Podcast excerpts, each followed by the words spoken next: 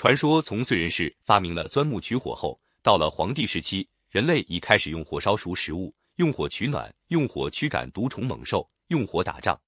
可是，在那时，人们只知道用火，却不会保存火种，这对过住迁徙不定的游牧游猎生活的人们来说很不方便。他们必须经常带火种行路，每到一个地方。头一件大事就是用火种燃火烧饭，烧过饭后又得把火种小心的保存起来。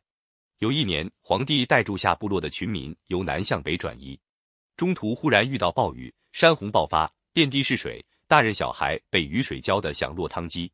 祝融负责管理火种，他随身带的火种也被暴雨扑灭了。人们又冷又饿，孩子们哭叫不停。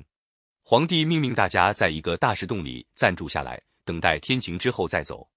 谁知老天好像故意与人们作对，一连几天雨一直不停地下住，人们住在山上石洞里饥寒难忍，但因失去了火种，无法生火做饭取暖，饿得实在支持不住了，大人便开始吃生肉，老人和小孩也只得用冷水泡蘑菇吃。祝融着急万分，想用钻木取火的方法取火，可是带来的木柴全是湿的，钻了很长时间也未钻出火星。眼看天黑了，祝融累得满头大汗，毫无效果。一气之下，便把手里的钻头狠狠地扔出去，不料钻头碰击在石洞的岩石上，溅出的火星更多。祝融心里顿时由忧变喜，他忘记了疲劳，找来好多岩块，用力互相碰击，只见火星不断飞溅。可是怎样才能使火星燃烧呢？这又成了一个难题。皇帝走过来对祝融说：“你不要太急，从石头上能激出火星，这就是很大的成功。”下一步怎么办？需要多找些人来共同商量。皇帝的这番鼓励使祝融信心倍增，他找来长仙、大红、立木、雷祖等人一同想办法。大家你一言我一语，说个不停，唯有长仙一人低住，一句话也不说。大家以为他饿病了，劝告他去休息。不料长仙猛然往起一站，说了声“有办法了”，说住，把自己缠腰的腰围解下来，用劲撕开，从容掏出一团花絮。对祝融说：“你把这些芦花絮放在石头下面，再积石取火。”祝融按他的建议把芦花絮摆好，在积石，火星溅落的越来越多，点燃芦花絮的声音越来越大。祝融用口轻轻一吹，随着一股浓烟窜出了火苗，取火成功了。有了火，人们就有了生存的希望。石洞里的大人小孩无不欢呼跳跃。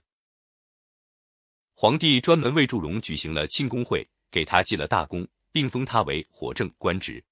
祝融发明的积石取火，使人不再为保存火种发愁，这就大大方便了人类的生产生活。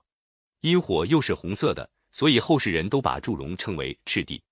祝融因为教会人类使用火，人们对祝融都非常之崇拜。但水神共工看不过眼，心想世界万物离不开水，为什么人类只崇拜祝融而不崇拜自己？越想越气愤，于是集四湖五海之水冲向昆仑山，把昆仑山上的圣火浇灭。顿时，全世界漆黑一片。祝融得知，非常愤怒，骑上火龙，与共工大战起来。水始终是往低处流，洪水从昆仑山下落下来。祝融乘机发起进攻，把共工烧得焦头烂额。